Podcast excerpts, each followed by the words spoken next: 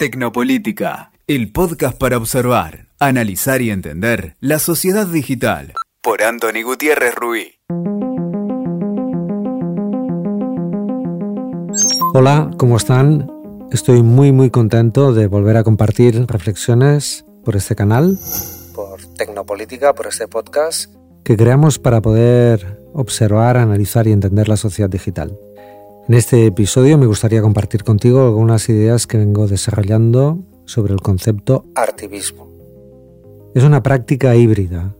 Para entendernos, una práctica que combina los lenguajes artísticos, los procesos estéticos, con, el, con la impronta, con la dinámica del activismo. De ahí esa palabra nueva que se llama artivismo.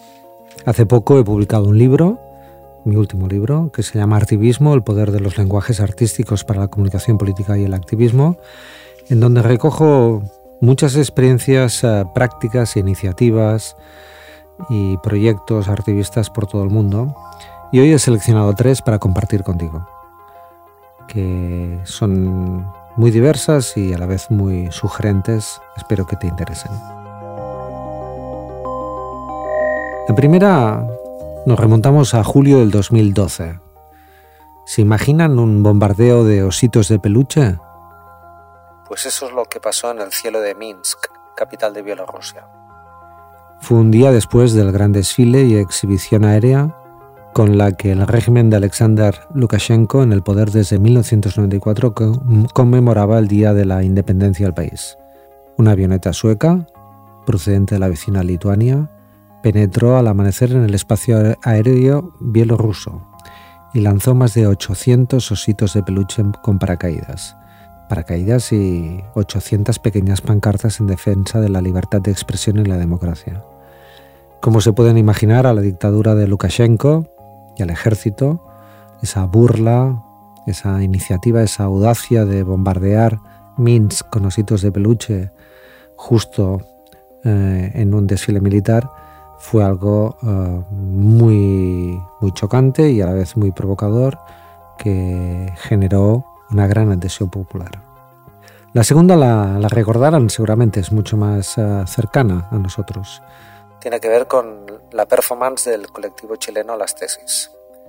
Una performance creada para manifestarse en contra de las violaciones de los derechos de las mujeres en las protestas en este país en el 2019 y que luego dio la vuelta al mundo y se convirtió en un nuevo grito de guerra del movimiento feminista.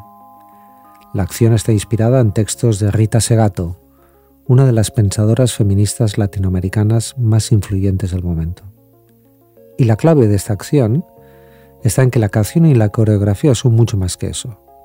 Son organización, es toma de conciencia, es sororidad, es demostración de poder, es denuncia y es un una iniciativa artivista de una enorme viralidad digital. La tercera propuesta que te presento hoy nos lleva a Myanmar, en donde el protagonismo que tomaron las mujeres en las protestas en este país después del golpe de Estado ha sido muy, muy sorprendente y a la vez muy, muy eficiente. Como una forma de protesta, las mujeres portaron las longi, que son las faldas birmanas tradicionales, y las portaron a modo de banderas mientras marchaban en oposición contra los militares. También las colgaron en hileras en las calles, deteniendo el avance de la policía y del ejército, porque hay una creencia popular local, es que si los hombres pasan por debajo de una longi pierden su virilidad. ¿Por qué creo que es importante hablar de artivismo y por qué os llevo iniciativas de Bielorrusia 2012, en Chile 2019 o en Birmania hace muy, muy poquito. Porque estamos viviendo una época de protestas que ha estallado en todo el mundo, en particular en Latinoamérica, Colombia, Perú, Brasil, Reino Unido, Chile, Líbano, entre otros muchos, que evidencian un gran malestar. Un malestar en donde la relación entre gobernantes y ciudadanía está cambiando y la sociedad reclama a estos respuestas a sus demandas. Es una política que atraviesa una severa crisis de representación y que está, entre otros factores, saturado de información institucional, comercial y política. El mundo ha cambiado mientras que el lenguaje político parece haberse reducido a una versión inservible, caduca y previsible de propaganda. La política democrática y reformadora se ha quedado sin vocabulario, sin sintaxis. Parece que se conforma con la gestión de la ortografía. Mi tesis, y por esto quiero hablar de activismo hoy con vosotros y con vosotras, es que el deterioro de la política democrática y de su comunicación es debido en parte al deterioro de las palabras y del lenguaje. Necesitamos nuevas formas, nuevos lenguajes. Necesitamos volver a las palabras y a sus texturas, a nuevas formas y plasticidades. Por eso no es irrelevante ni extraño que desde la crisis del 2008 los movimientos sociales y políticos que van desde el 15M a Ocupa Wall Street o ni una menos hayan explorado en el activismo artístico, en el artivismo, una fértil renovación del lenguaje y de los formatos.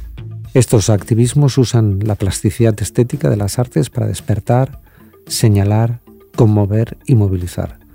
Y no hay nada como el arte para conseguirlo. Así el activismo surge como una expresión de una nueva política, la fusión entre el arte, las expresiones plásticas, visuales y culturales y el activismo social y político cada vez más comprometido creo que va a ser una constante. En un contexto volátil y cambiante, en un marco de desencanto y desconfianza creciente, cada vez hay más urgencias que están buscando los medios más efectivos para compartir sueños y peticiones y que no pueden esperar más tiempo. Internet y las nuevas tecnologías y las redes sociales actúan de altavoz y de argamasa social, el arte les da alma, sentido y contexto. El activismo lo convierte en energía política. Ahí nace el activismo. Para cerrar este podcast os invito a reflexionar sobre qué tipo de activismo es el que creo que va a venir, que ya está y que va a seguir creciendo. Y apunto seis conceptos que creo que marcan esta tendencia. Primero, un activismo lúdico. Irreverente, divertido, audaz, con la risa como protagonista y como aliada natural de una política mucho más emocional. Un activismo coral. En segunda posición, donde la fuerza de las multitudes es protagonista y en la que la inteligencia colectiva hace aflorar el talento compartido. Un activismo híbrido, on y off. En la que las acciones se piensan en red y se desarrollan en el espacio público y se expanden de nuevo online. Este activismo híbrido, híbrido donde hay grandes fusiones de lenguajes, formatos e intervenciones, que usa también la data, que incorpora data para mejorar la capacidad comunicativa. Y finalmente un activismo global sin fronteras, global, en el que las intervenciones están fuertemente conectadas e inspiradas en experiencias internacionales de vocación global. Me despido con una reflexión final. Si hay un lenguaje capaz de crear conciencia y fomentar la movilización social de una manera eficaz, es el artístico. Me llamo Antoni Gutiérrez Rubí. Me podéis encontrar en Twitter como AntoniGR, arroba AntoniGR, y si deseáis explorar más acerca del concepto de activismo, os invito a visitar mi página web www.gutierrez-rubí-medio, eh, barra activismo, donde encontraréis acceso al libro, recursos, artículos publicados, reseñas y otros materiales. También os invito a escribirme a estar conectados a través de mi página web o en cualquiera de las redes en las que estoy presente para seguir esta conversación con lo aquí planteado o para abrir nuevos interrogantes. Estamos en pandemia todavía, te pido que te cuides, que nos cuidemos, como ahora nos escuchamos. Muchas gracias y hasta el próximo.